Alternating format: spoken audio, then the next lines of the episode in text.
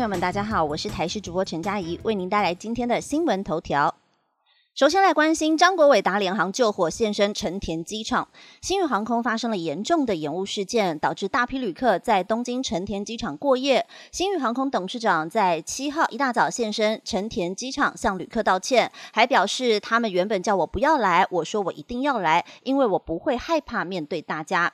有网友透露，张国伟搭乘的是廉价航空捷星凌晨的班机抵达东京。有旅客说：“董事长，你处理的不错，但等一下你走了，希望后面的人也可以好好处理。”张国伟也回应：“我会跟他们交代，不希望他们再砸锅了，真的很怕。”不过，也有业内人士爆出独家讯息：新宇延误机长跟塔台之间的对话曝光，很可能有欺骗旅客之嫌。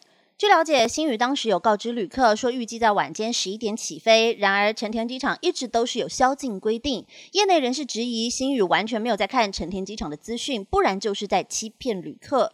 有航空业内人士提供了成田机场的塔台，还有新宇航空的对话录音。根据录音内容指出，塔台告知无法起飞时，机长还回应：“你指的是我们今晚无法飞行吗？”对方则解释：“因为宵禁规定，因此晚间十一点班机无法起飞。”据了解，新宇航空告知旅客班机延误，预计是在晚间十一点要起飞。但业内人士说，成田机场一直以来公布的机场资讯就是宵禁。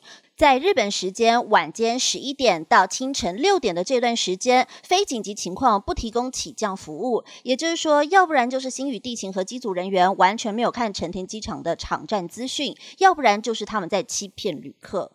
天气讯息来关心，雨区扩大，七县市发布了大雨特报。今年梅雨季首波封面来袭，雨区扩大。中央气象局在上午的八点五十分，针对七个县市发布了大雨特报，分别是在苗栗、台中、彰化、南投、花莲县，还有离岛的金门、澎湖。气象局表示，受到封面的影响，容易出现短延时强降雨。在今天发布大雨特报的地区，有局部大雨发生的可能，还要注意雷击、强阵风。在今天封面通过，各地的降雨几率也都会提高。从凌晨西半部、东北部以及东部地区开始，陆续。会开始下雨，白天过后，其他地区也会有局部降雨可能。在白天的这段时间，将会是降雨最明显的时机。在中部以北还有东北部有局部大雨发生的机会。对流云系发展旺盛时，也会伴随着雷击现象。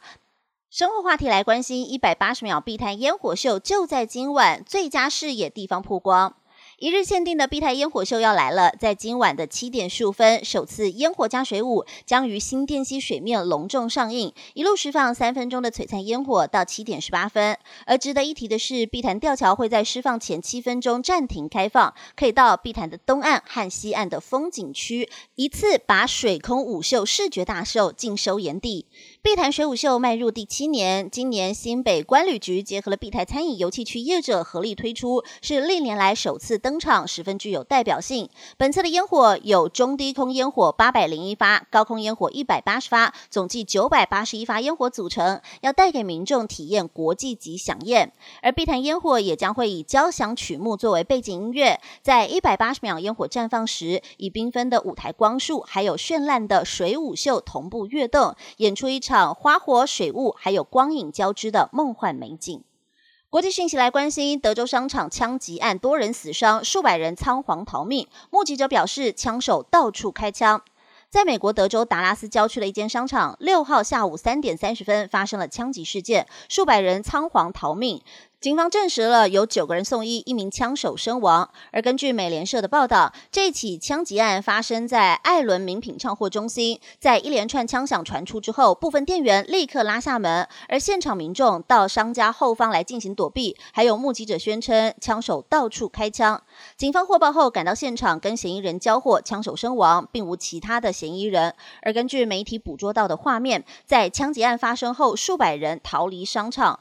有目击者表示，商家当时玻璃都已经破碎，门上有血迹，地上还有被遗弃的凉鞋和沾血的衣物。在商场外的人行道也有大片明显血迹，旁边还盖着白布，疑似覆盖遗体。警方证实了这一起事件，总共有九名受害者被送往医院救治，相关调查已经展开。而当地的医疗机构也发声明指出，目前治疗的患者年龄介于五岁到六十一岁之间。